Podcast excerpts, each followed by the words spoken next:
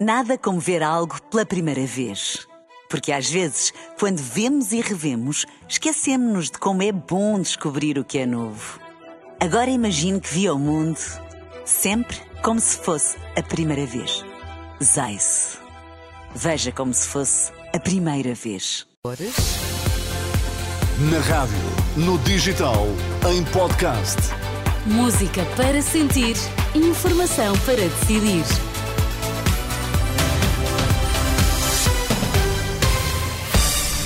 Seja muito bem-vindo à Renascença. Estamos juntos a partir de agora. Eu sou a Sónia Santos. Nas notícias está o Vítor Mesquita. Boa tarde, Vítor. Boa tarde, Sónia. Quais são os temas em destaque? Ordem dos Psicólogos preocupada com conclusões do estudo sobre ecrãs e comportamentos aditivos. Associações de Braga e Algarve enviam três ambulâncias para a Ucrânia. O Jornal da Uma na Renascença com a edição de Vítor Mesquita.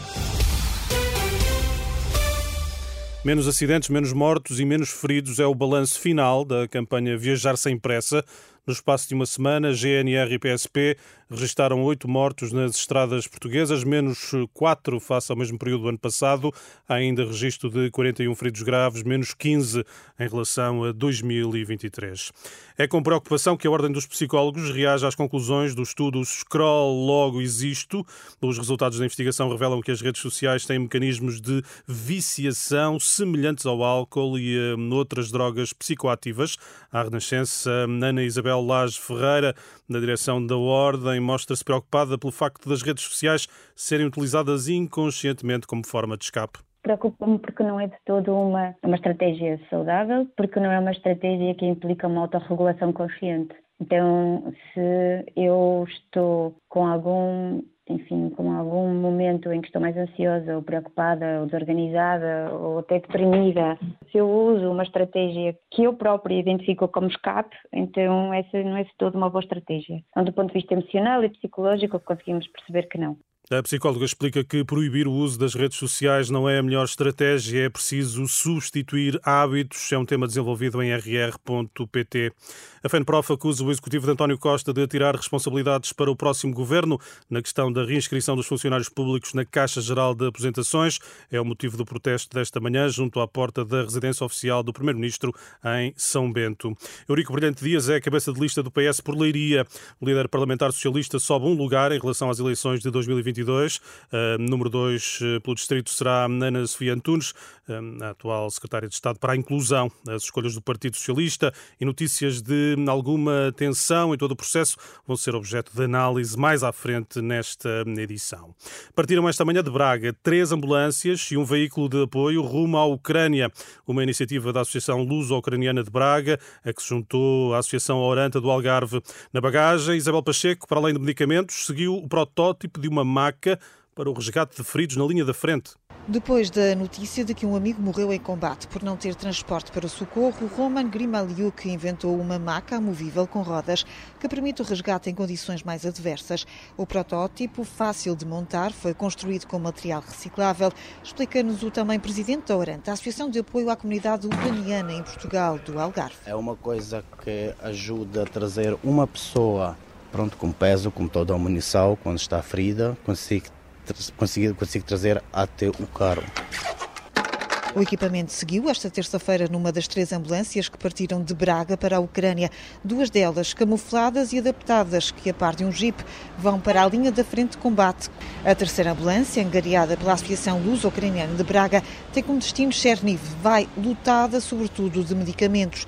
A conduzir a partir de Kharkiv estará João Paulo Vareta, 75 anos, voluntário, ex-militar. Mas vou identificar possíveis alvos de ajuda vou ver o que é necessário, vou ver onde é que estão os órfãos de guerra, para que a ajuda possa ser canalizada. E a próxima campanha está já identificada pela Associação de Braga, será a recolha de donativos para uma instituição ucraniana de crianças com deficiência. Na reportagem de Isabel Pacheco, partiram esta manhã de Braga três ambulâncias e um veículo de apoio rumo à Ucrânia.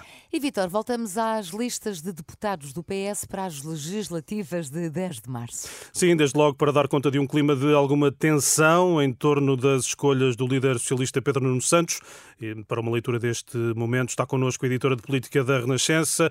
Boa tarde, Susana. Boa tarde, Susana Madureira Martins. Há desde logo algum desconforto em relação àquela que será a escolha para cabeça de lista em Braga. Porque a verdade é que José Luís Carneiro ainda não está garantido como cabeça de lista por Braga, apesar de a vontade do próprio ser essa e a do próprio líder do Partido Socialista, eh, Pedro Nuno Santos, também ser essa, mas o ambiente na distrital é tal que há pressões dentro da Federação eh, de Braga para que o Ministro da Administração Interna não encabece a lista neste momento, segundo conta a fonte socialista da distrital.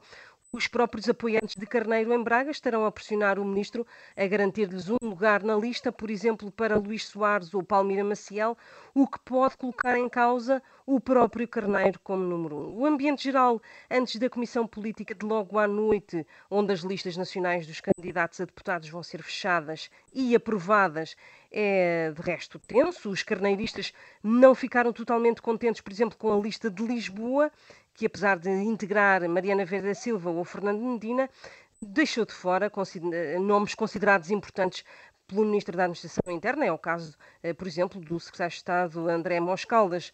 É um mal-estar, Vitor, que, se não for resolvido, terá efeitos muito negativos, eh, eh, assume um apoiante de José Luís Carneiro à Renascença. Entre os pedronunistas, esta irritação dos carneiristas é vista como ridícula e referem que eh, Carneiro ainda não percebeu que não é o secretário-geral do PS. E tendo em conta os nomes já conhecidos, consideras que há uma renovação nos candidatos a deputados do, do PS? Não há propriamente uma renovação e, e, é, e é, muito visível uh, o costismo nos nomes que constam das listas. Muitos deles são número um, casos de Mariana Vieira da Silva, em Lisboa, que já aqui falámos, Ana Abrunhosa, em Coimbra, Ana Mendes Godinho, na Guarda, Ana Catarina Mendes, em Setúbal, são todos nomes ligados a, a, a António Costa, ao primeiro-ministro demissionário, e não há propriamente um refrescamento. Pedro Nuno Santos por seu turno, tem de encaixar as diversas sensibilidades, o costismo, o carneirismo também, mas sobretudo o pedronismo. A questão é que o líder socialista anda há muito tempo a preparar-se para ser líder e tem muitas dívidas políticas e, eventualmente, lugares prometidos. E a verdade é que as listas uh, a candidatos a deputados também não esticam. Obrigado, Susana. Na análise hum, da editora de política da Renascença, Susana Madureira Martins. Recordo que o PS hum, reúne mais logo a Comissão Política Nacional para aprovar as listas nacionais às eh, legislativas de 10 de março. Até já, Vitor. Até já, Encontro marcado para. Nada como ver algo pela primeira vez. Porque às vezes, quando vemos e revemos, esquecemos-nos de como é bom descobrir o que é novo. Agora imagine que viu o mundo sempre como se fosse a primeira vez. Zais. Veja como se fosse a primeira vez.